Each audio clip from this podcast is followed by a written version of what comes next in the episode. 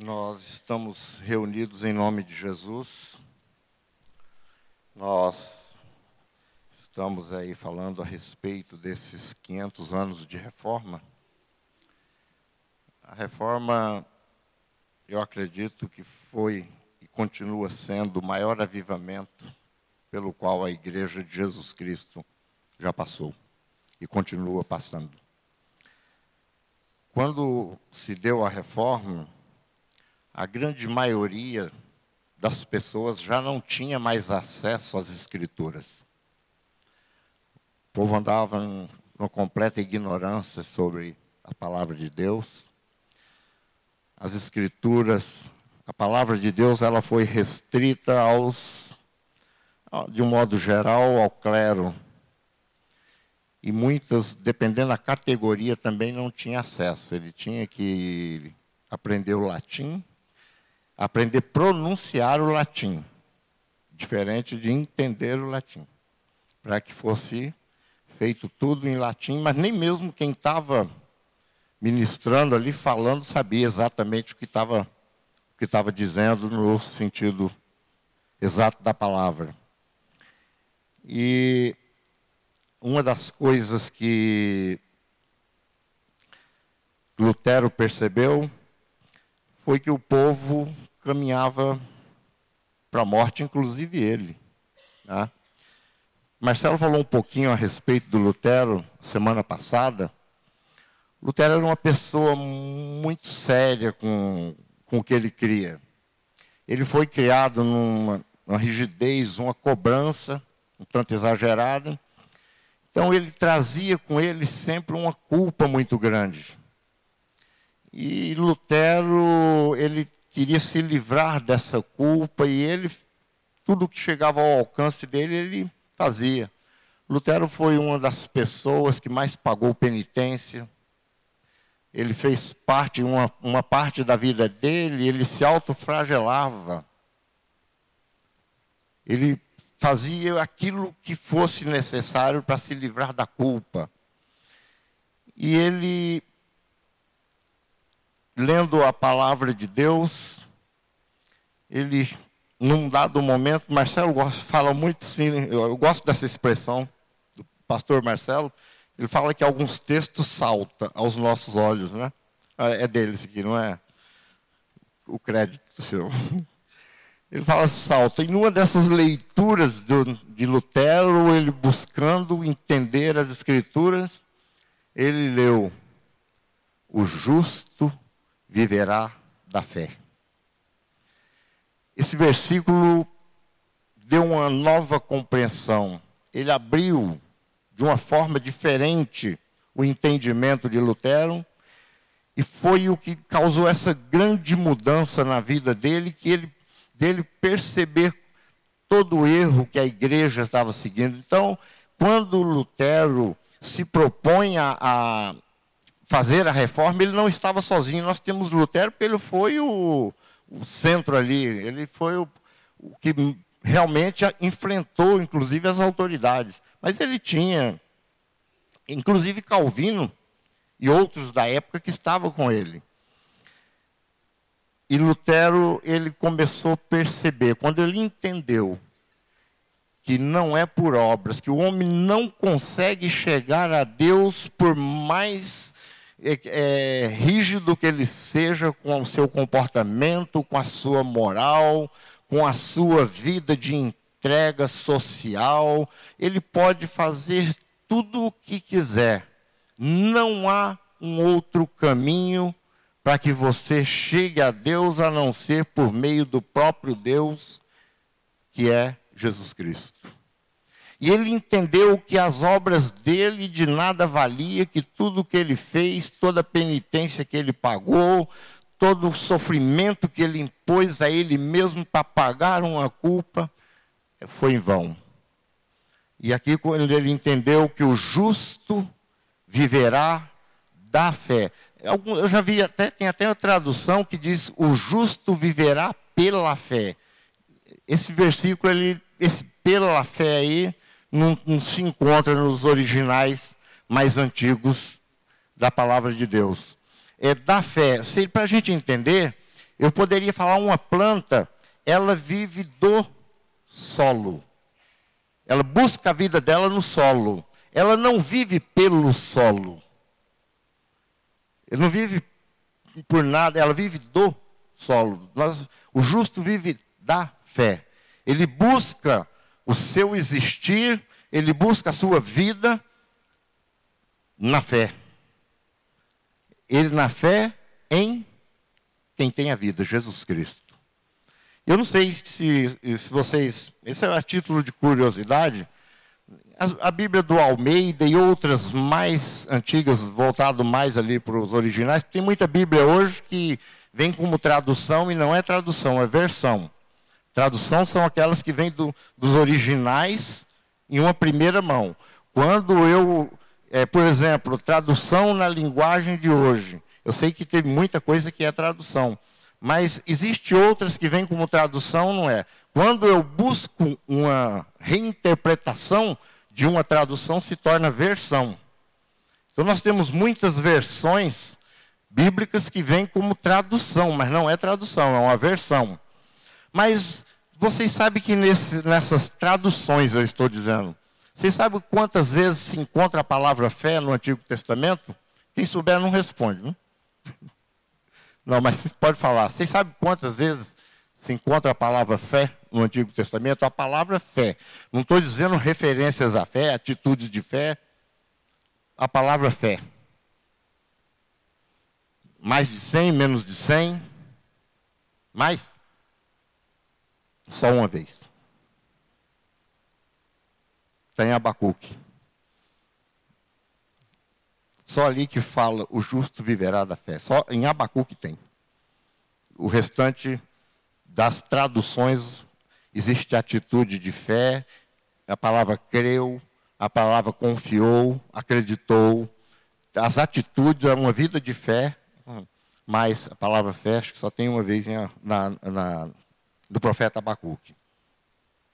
E Lutero, então, quando ele enxerga tudo isso, que o homem não precisa pagar pela salvação, ele começou a perceber o que está errado na igreja que nós vivemos hoje.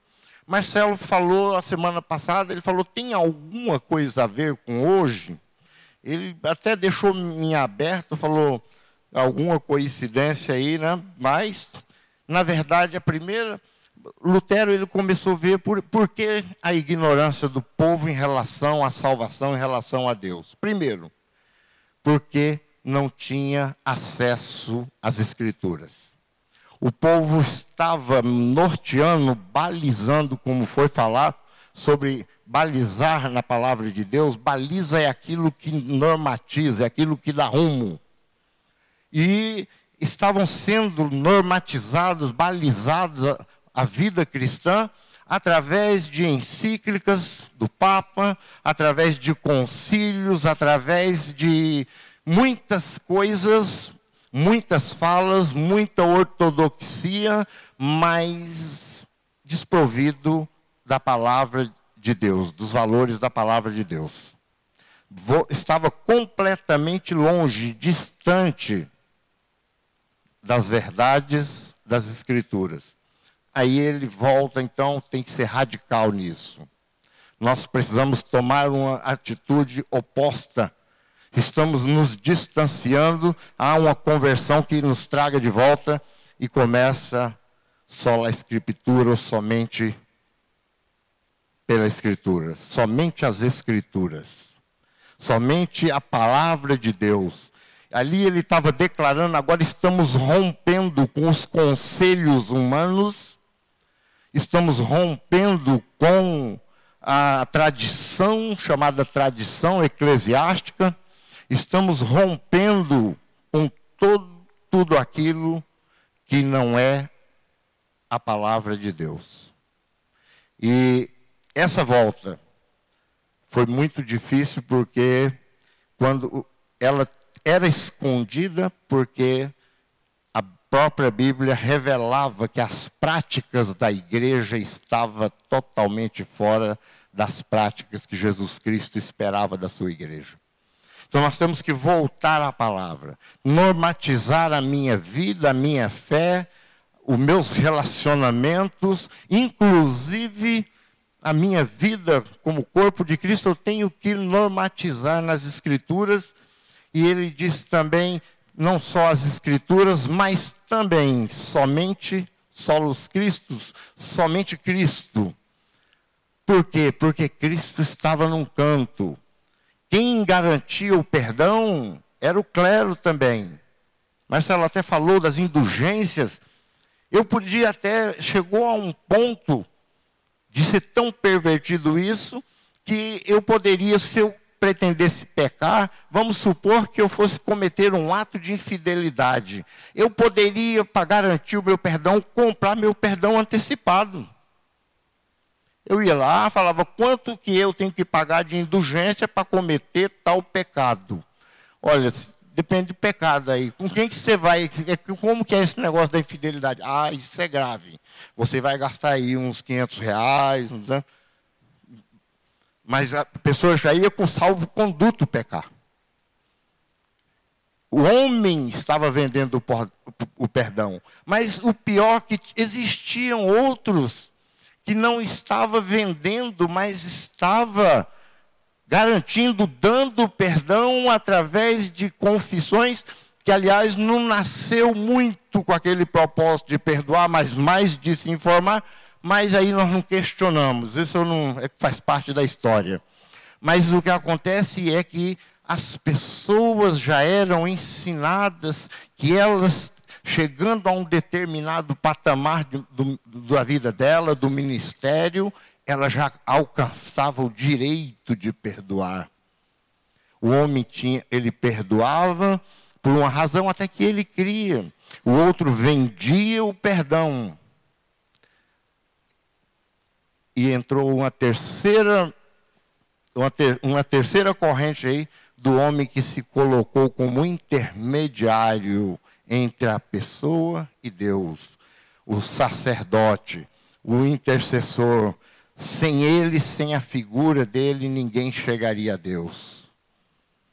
Ninguém poderia ter acesso, porque ele teria que ser representado por alguém que eles diziam, nomeado por Deus para falar de mim para Deus. Só que esse sacerdócio ele foi banido, ele foi, foi extinto quando Jesus na cruz disse: tudo está consumado. Ali ele estava dizendo: eu consumei a obra da redenção completa, não preciso mais alguém para aperfeiçoar aquilo que é perfeito, e foi aberto um novo e vivo caminho, pelo qual nós temos ousadia e intrepidez para adentrar o Santo do Santo. Nós temos um caminho.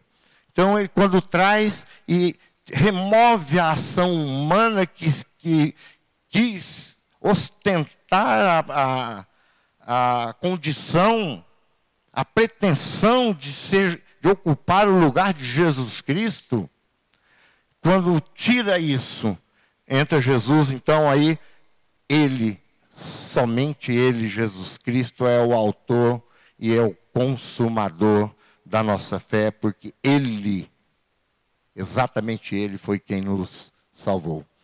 Marcelo tava, falou aqui agora há pouco né, a respeito do amor de Jesus esse amor dele quando nós erramos. Esse, é, é, esse, essa, esse dito não é meu.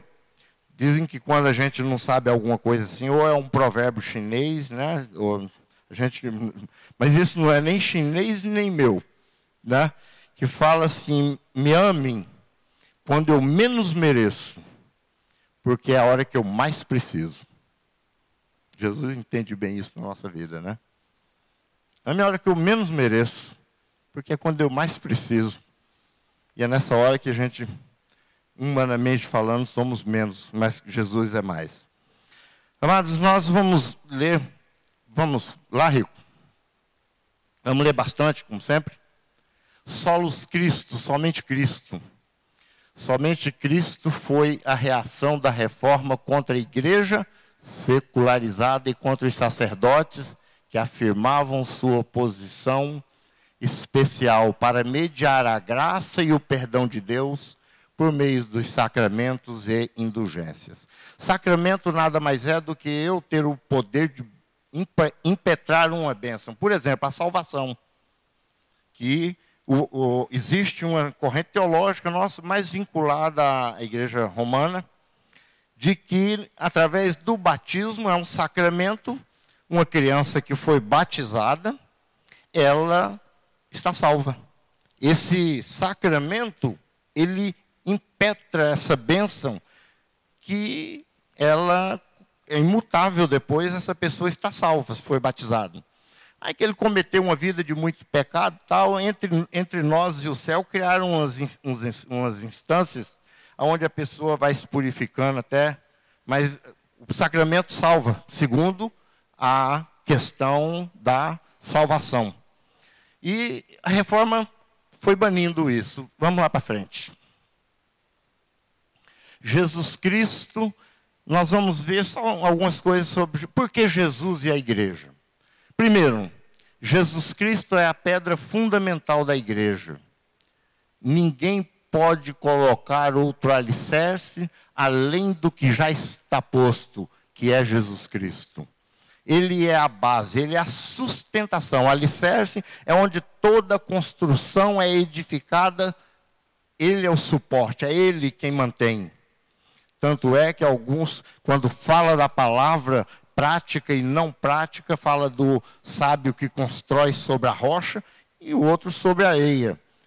Sobre a rocha, mesmo com as tempestades da vida, com tudo o que acontece, permanece firme, mas só existe um alicerce para a sua igreja, que é Jesus Cristo. Ele é a pedra fundamental. Dois, pode passar? Jesus Cristo é o cabeça da igreja. Cristo é o cabeça da igreja, que é o seu, a igreja é o seu corpo, do qual ele é o Salvador. Porque Jesus é o cabeça, é Ele quem pensa pela igreja, é Ele quem determina os rumos da igreja, é Ele quem sabe como deve andar a igreja. Se nós tivéssemos isso muito claro em cada um de nós, ministros do Evangelho de Jesus Cristo, com certeza se nós dependêssemos dessa cabeça, a igreja não se desviaria tanto dos rumos que é proposto por Jesus Cristo. Quando nós colocamos Jesus como cabeça da igreja, nós temos que entender que todo o corpo funciona de acordo com essa cabeça. O corpo não começa a tomar atitude sem que passe pela cabeça. Aqui, quando fala cabeça, é o cérebro, viu? Vamos lá, próximo. Jesus Cristo é o único mediador entre Deus e os homens. Aqui foi o que eu falei. Não tem sacerdote, não tem pastor, não tem, porque pastor vai subindo agora, né? Nós temos aí primeiro diácono, presbítero, pastor, aí depois vai para bispo e depois de bispo tem ah, apóstolo e agora já chegamos a patriarca. Entendeu? Já temos patriarca com o título de. Mas só que nem o patriarca, se é que ele se vê como patriarca, tem isso. Ele não media ninguém. O que pode fazer é anunciar a palavra de Deus. Próximo. Jesus Cristo é o único Salvador.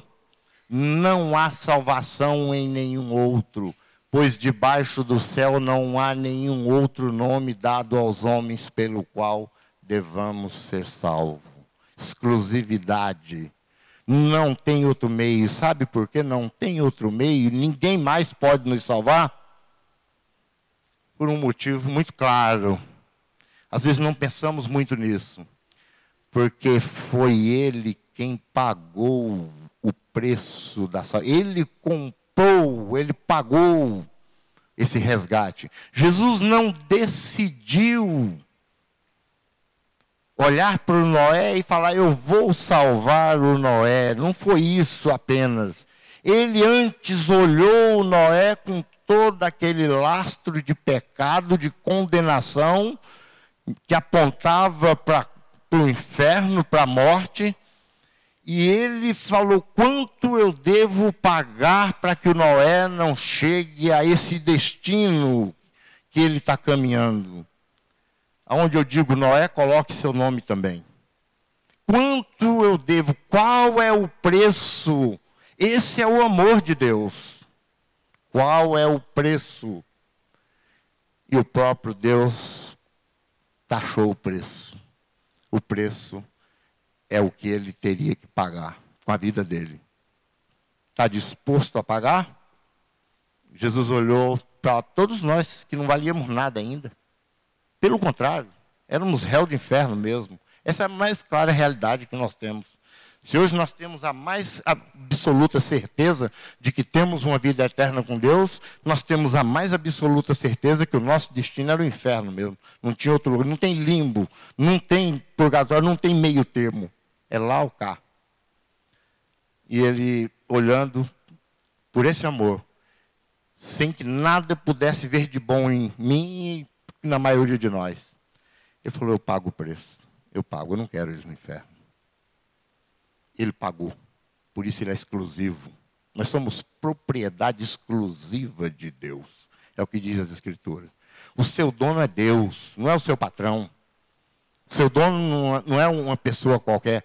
O nosso dono é Deus, porque Ele nos comprou não com ouro, não com prata, não com qualquer outra coisa corruptível, mas nós fomos comprados por bom preço, nós fomos adquiridos pelo precioso sangue do Cordeiro de Deus. Esse é o nosso valor, esse é o nosso preço. Por isso, Ele é único. E o quinto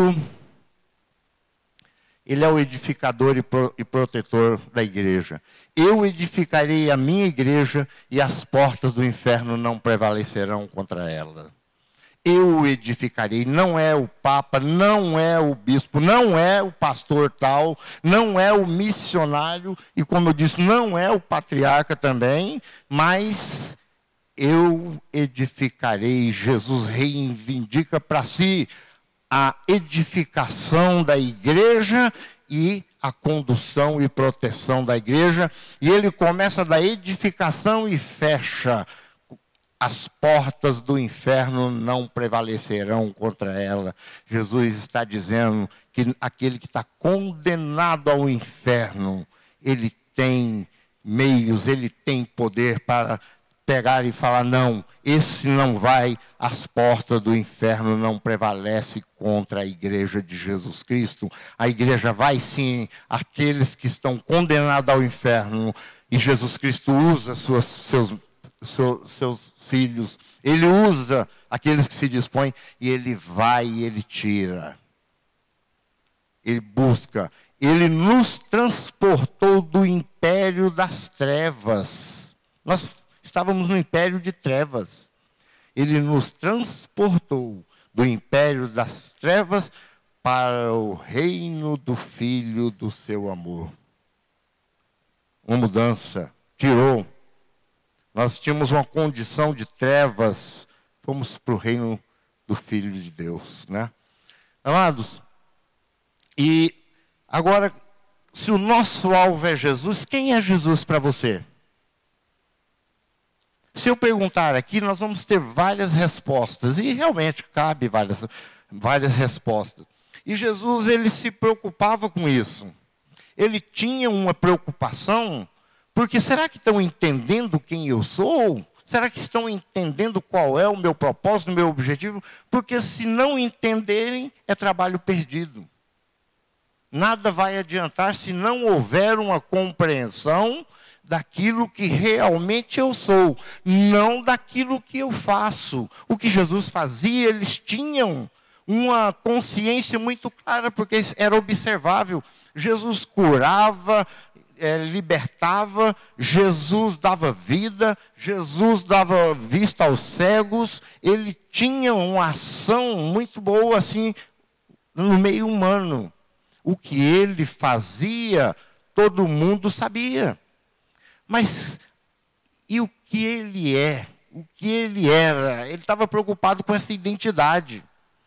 E num dado momento ele pergunta Ele pergunta para os seus discípulos, aqueles mais próximos que estavam com ele, está registrado em Mateus, depois a gente vê. Ele fala assim: ele chega e fala: O que dizem que eu sou? Quem, quem eu sou? Tu és. Aí um começa, Elias. Tem um grupo que fala que é Elias, outro diz que é João Batista, outro fala que é Jeremias. Outros dizem que você é um profeta. Não tinha uma avaliação negativa. Elias foi um, um homem de uma comunhão com Deus que foi arrebatado, não experimentou morte física. É, Jeremias era o profeta, praticamente, estava no, era o topo ali dos profetas para, para os judeus. João Batista, segundo a própria Bíblia, não, dos nascidos de mulher, era o maior profeta. E aqueles mais pessimistas ainda falavam, pelo menos profeta ele é, isso eu não, tenho, não posso negar. Avaliação excelente, né? Jesus ele se frustra com isso, porque ele não era isso. Ele era mais do que isso. Aí ele fala, e vocês, que andam comigo o tempo todo, quem eu sou? Pedro toma a palavra e diz, tu és o Cristo, o Filho do Deus vivo. E Jesus fala, olha Pedro, você é um homem feliz, muito feliz, porque essa revelação que você teve, ela não foi dada por pessoas, ela não veio do sangue ou da carne. Essa revelação veio do céu, Pedro. Essa revelação foi Deus que te deu. Amados, nós somos mais que felizes por termos essa revelação que vem do céu para nós e confirma no nosso coração de que Jesus Cristo ele é o Filho do Deus Altíssimo, Ele é o Cristo, ungido de Deus. Essa revelação, ela só penetra no coração, só entende a força dessa revelação quando ela é feita pelo Espírito Santo de Deus no mais profundo do nosso coração. E quando isso acontece, nunca mais alguém consegue tirar daí. O nosso alvo de Cristo é esse. O nosso alvo não é andar para onde Cristo está, mas o nosso alvo é trazer Cristo para onde nós estamos, dentro, no mais profundo da nossa vida, para que ali ele se mostre como Cristo, ungido de Deus, o nosso Salvador. É nessa expressão de Deus que nós entendemos que o Espírito de Deus testifica com o meu espírito de que eu sou filho de Deus. Isso me constrange a chamar Deus de paizinho. Abba, pai, tá, é o que está escrito, essa expressão que me leva, e nada mais pode fazer alguém chamar Deus de paizinho, a não ser um entendimento e mesmo sentir desse amor que Jesus demonstrou por nós e continua demonstrando. O nosso alvo é Jesus na nossa intimidade, é Ele, Ele revelando as suas verdades em nós. Tu és o Cristo, o Filho do Deus vivo. Amado, já se falou de Jesus de tantas formas: milagreiro, é, é, dono de banco central, financeira, já se fala de Jesus em tanta situação, pouco se fala de Jesus Cristo do que ele é. Se perguntássemos a Isaías, Isaías quem é Jesus, sabe o que ele diria? Jesus é simples. Ele é Emanuel, está escrito lá, eu escrevi. Isaías ele é Emanuel. Emanuel quer dizer, ele é Deus conosco. Jesus é Deus que habitou e habita entre nós. Ele é Deus. O mesmo Isaías, não, ele é maravilhoso conselheiro. Gente, quem não recebeu um conselho de Jesus, um dia Jesus me aconselhou. Me segue. Eu tenho, eu tenho o melhor para você quando todo o meu entendimento era buscar pecado. Esse foi o maior conselho que eu já recebi na minha vida. E Deus usou uma pessoa, Deus usa pessoas. Uma pessoa falou: Você quer ser feliz? Minha irmã falou isso para mim. Quer ser feliz, mano? Faz o que eu fiz. Dá tua vida para Jesus cuidar. Para, para. Você percebeu que você está indo para a morte? Percebeu que você está morrendo? Olha o teu estado. Esse conselho vem de Deus. Tanto é que ele fez o que fez. Ele é maravilhoso conselheiro, ele é Deus forte. Essa expressão Deus forte que Isaías fala de Jesus é um Deus insuperável. É um Deus que não existe outro acima dele, Jesus Cristo. Ele é o Pai da eternidade, Ele é o genitor da eternidade, por isso que Ele é o único que dá vida eterna. É o único que dá vida eterna. Ele é o príncipe da paz. A minha paz vos deixo, a minha paz vos dou. Não a paz do mundo, que as circunstâncias devoram com ela, mas é aquela paz que, mesmo no momento mais difícil da sua vida, você sente. Eu preguei muito sobre essa paz de Cristo, gente. Eu não entendia ela. Até um dia que eu fui sequestrado, sabia? Eu estava lá dentro de um carro, completamente dominado, né? Porque o cara já chegava, perdeu, perdeu, perdeu. Eu falei, perdi, né? Daí para frente só perdi mesmo. perdi dinheiro. Aí estou lá coberto com um negócio lá entre um banco e outro, não estou vendo nada. E estava indo até, eu estava até administrando a situação relativamente bem, né? Claro, pensando, posso morrer, pensa as possibilidades. Mas teve um momento ali que foi cruel para mim. Esse foi drástico mesmo. Teve um momento que eu discuti com o, o bandido lá, porque ele estava tremendo demais. Falei, ô oh, rapaz, te acalma. Aí ele falou, quem manda aqui sou eu. eu, fiquei, eu falei, você vai me dar um tiro aí, rapaz? Está muito nervoso. Aí até aí dava para ir tocando. Mas teve uma hora que eles chegaram e falaram assim: agora nós vamos na tua casa. Estava minha filha, meu filho em casa, e um deles falou: olha, tem notebook, tem televisão, tem alguma joia, tem, tem. Mal sabia ele, coitado, que é, o básico dele ele acertou. Aí eu, aquela hora eu tremi, doeu demais. Eu falei, Deus não permite, minha família não. Deus, o Senhor me conhece. Eu prefiro morrer a ver alguém fazendo alguma perversidade com meus filhos. E a partir daí o cérebro da gente, eu pensei que era um sentimento que eu já tinha perdido, fiquei triste porque não perdi. O cérebro funciona sozinho, a gente perde a emoção e começa a trabalhar como eu vou sair dessa começa a arquitetar plano. Mas mesmo nesse momento, Deus foi misericordioso e eu orei e falei: Deus, não permite, Pai, que vá na minha casa. O Senhor me conhece. É a família que o Senhor me deu. Agora eu estou na mão dessas pessoas. Deus foi maravilhoso, Ele mudou o meu pensamento. Não está na mão dessas pessoas, você continua na mão de Deus. A partir desse momento eu senti paz. Deus está nas tuas mãos daqui para frente, é o Senhor que manda. Não faço nada.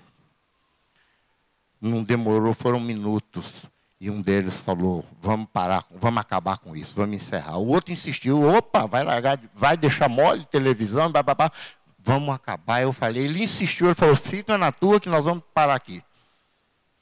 E dali para frente, rodaram um pouquinho na rodovia, uma estrada de terra, me largaram no meio do mato, deixaram eu lá, Aí, quando eu olhei que eles tinham ido embora tudo, dei uma passadinha de mão no corpo, estou inteiro. Senhor, muito obrigado.